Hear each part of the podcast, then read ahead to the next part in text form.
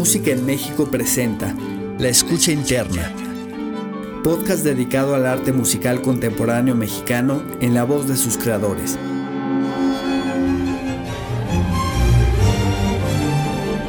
En cada emisión de La Escucha Interna, entrevistamos a un reconocido compositor mexicano. Le haremos preguntas que nos permitirán echar un vistazo a su pensamiento y a la esencia de su música. El nombre del invitado será revelado hasta el final.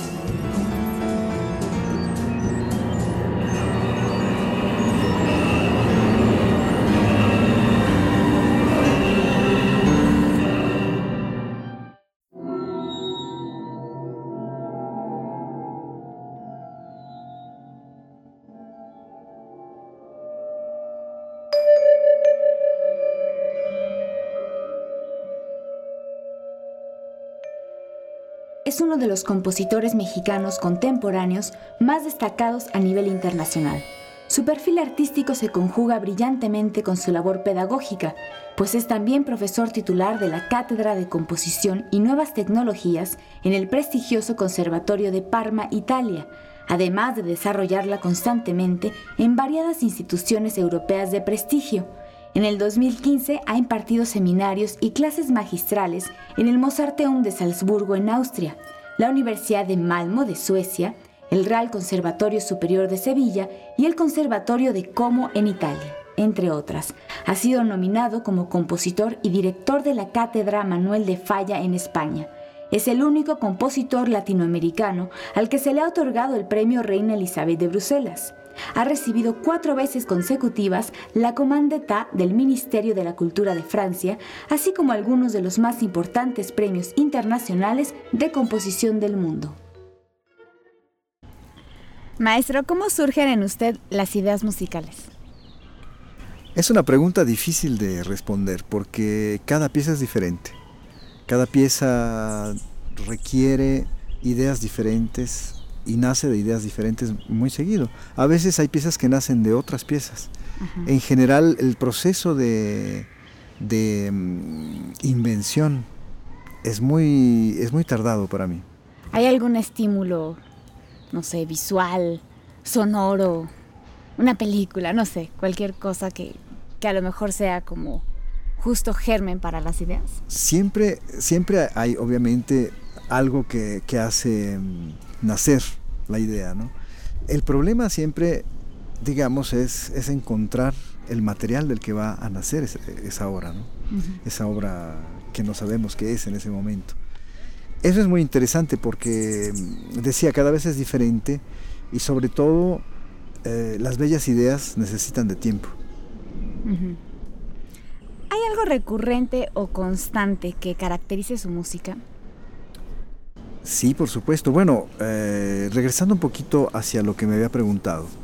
Eh, por ejemplo, la idea de, hacer nacer una obra eh, de sonidos naturales es algo que, caracteriza, caracteriza últimamente mi música. O sea, una cierta tendencia hacia lo natural. ¿A qué se refiere? Es decir, que por ejemplo podemos hacer nacer una pieza de un sonido de viento, por ejemplo es decir, un sonido de viento, un aullido de viento, ¿no? por ejemplo. Esto, esto lo hice con un cuarteto de saxofones eh, que se estrenó hace, hace dos años.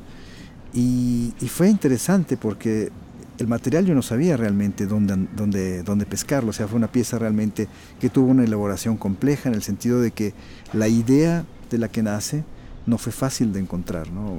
Hice muchos, muchos bocetos para iniciarla pero en realidad había siempre esta, esta conexión con, ah, con ah, una, una, inspiración que, pueda venir de la naturaleza.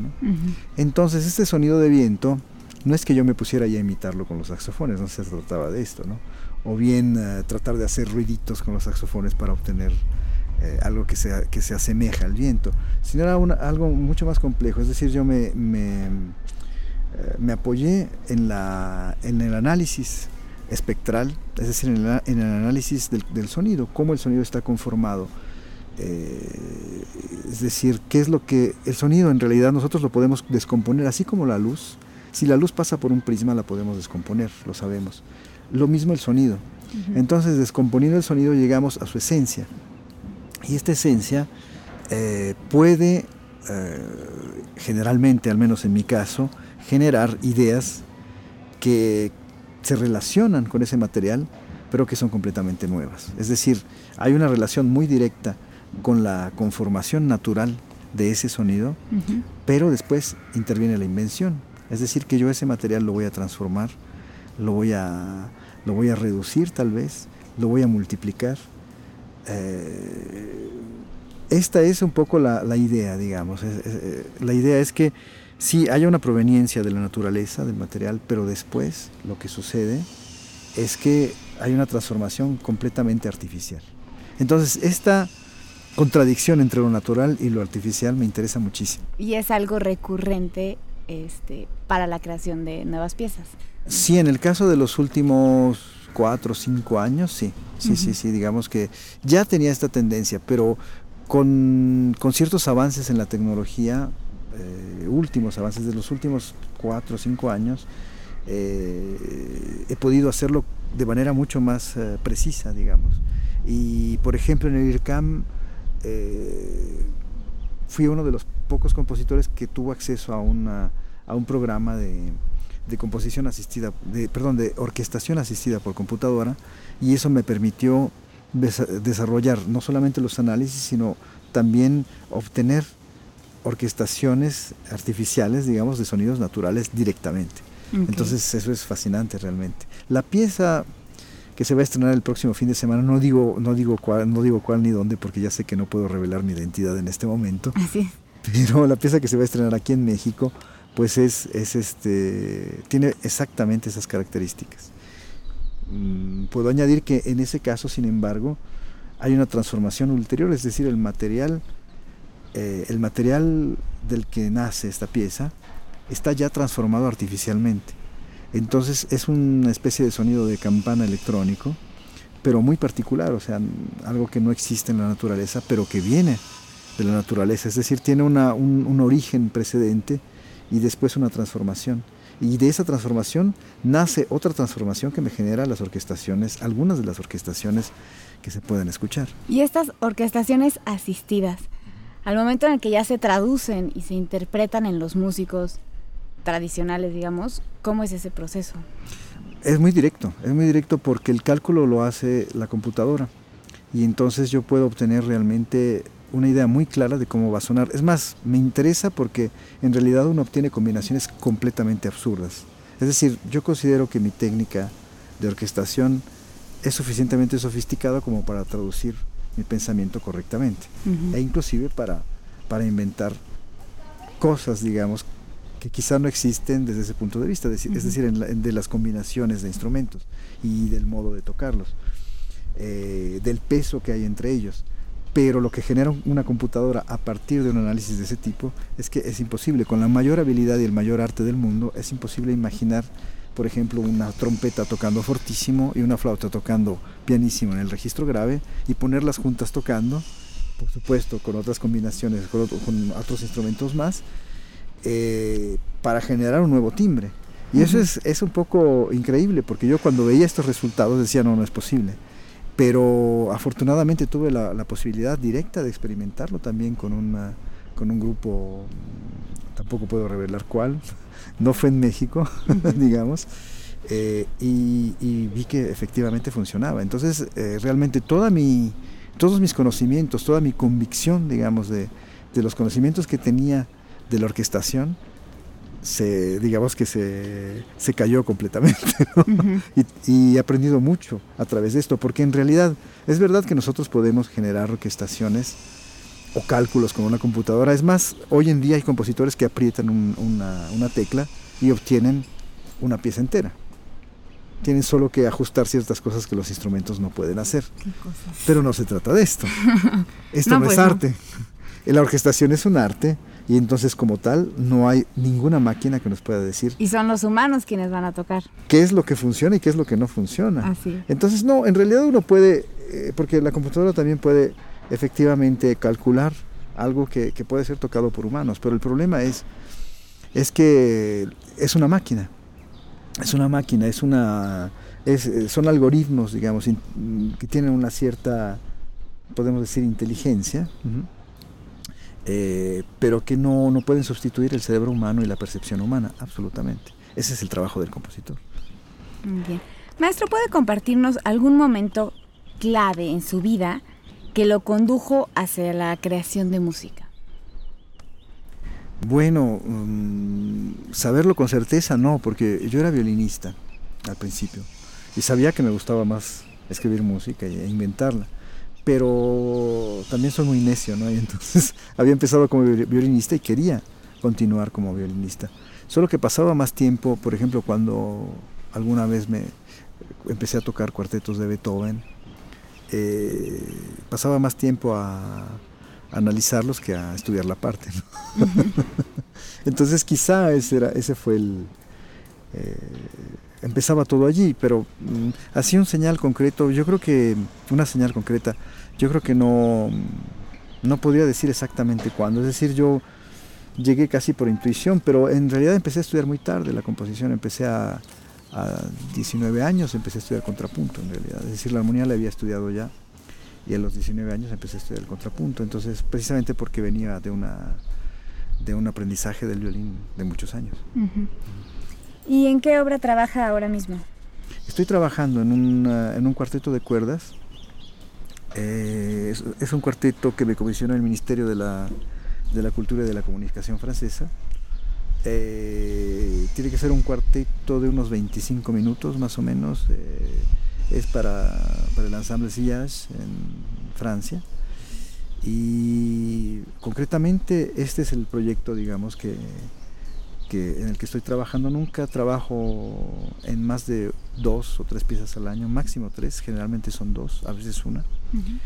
Eh, porque también considero que que los compositores que escriben 13 piezas al año, 14, 15, mm, creo que no, no tienen el tiempo de evaluar bien la belleza de las ideas y la eficacia de la, escritura que están eh, utilizando. Entonces a mí me gusta realmente dedicarme enteramente a una pieza y, claro, esto se combina con todo, toda mi actividad pedagógica eh, internacional, digamos.